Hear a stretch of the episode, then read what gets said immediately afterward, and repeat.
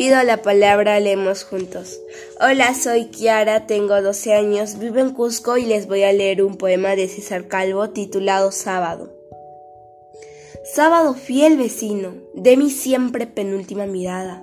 No me vengas con cuentos, esta noche los ojos me han crecido como lágrimas.